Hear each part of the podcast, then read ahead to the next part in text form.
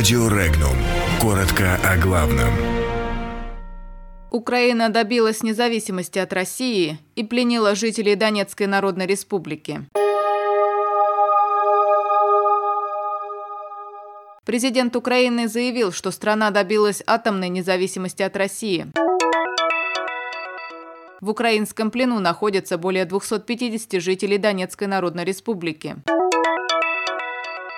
Центробанк может ограничить право физлиц покупать биткоины. Запрет на хостелы может вступить в силу уже с 1 июля.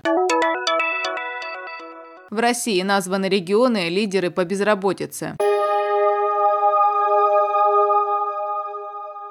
Украинские атомщики сделали весомый вклад в процесс прощания Украины с русским миром, заявил президент Украины Петр Порошенко во время посещения Хмельницкой области. По его словам, Кремль не сможет шантажировать атомную энергетику Украины. Он сообщил, что Украина перевела 6 из 13 атомных энергоблоков на американское ядерное топливо. Напомним, в июле 2018 года третий блок «Миллионник» Южноукраинской АЭС стал первым энергоблоком на Украине, работающим исключительно исключительно на топливе компании Westinghouse. В период с 2019 по 2020 год Киев планирует перевести четыре энергоблока Запорожской АЭС на использование американского ядерного топлива компании Westinghouse.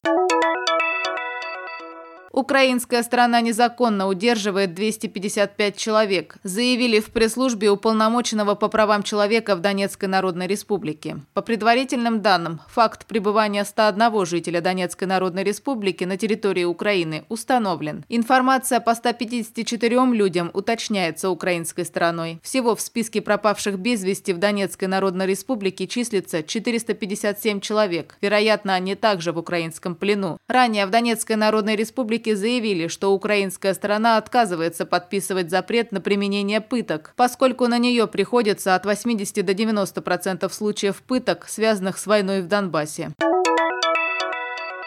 Законопроект о цифровых финансовых активах, доработанный ко второму чтению, подразумевает, что физлица не смогут приобретать некоторые цифровые валюты. Это следует из поправок к законопроекту ко второму чтению. Если закон будет принят, то Центробанк получит право определить признаки цифровых финансовых активов, которые неквалифицированные инвесторы смогут приобретать только в определенных пределах. Пределы установит Центробанк. При этом, согласно другому законопроекту, который находится на рассмотрении Госдумы, под неквалифицированными инвесторами понимаются все физлица. В частности, им предлагается запретить вкладывать средства в рисковые инструменты. Получить статус квалифицированного инвестора может только физлицо, которое владеет активами на сумму более 10 миллионов рублей.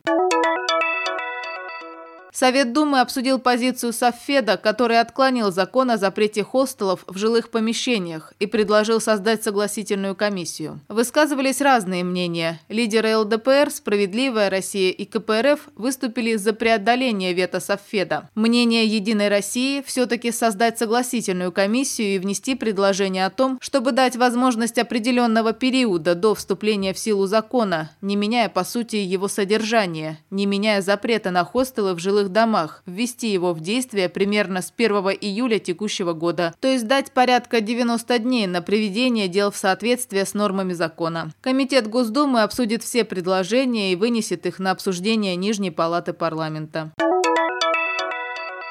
Самый высокий уровень безработицы в России в Ингушетии, Карачаево-Черкесии и Туве. Таковы данные исследования РИА Рейтинг за период с ноября 2018 года по январь 2019 года. Высокий процент безработных также в Дагестане, Чечне, на Алтае, в Кабардино-Балкарии и Северной Осетии. В Забайкалье показатель составляет 10%. В остальных регионах он ниже. Самая низкая безработица в Москве. Низкие показатели также в Санкт-Петербурге, Ямало-Ненецком автономном округе, Хабаровском крае и Югре.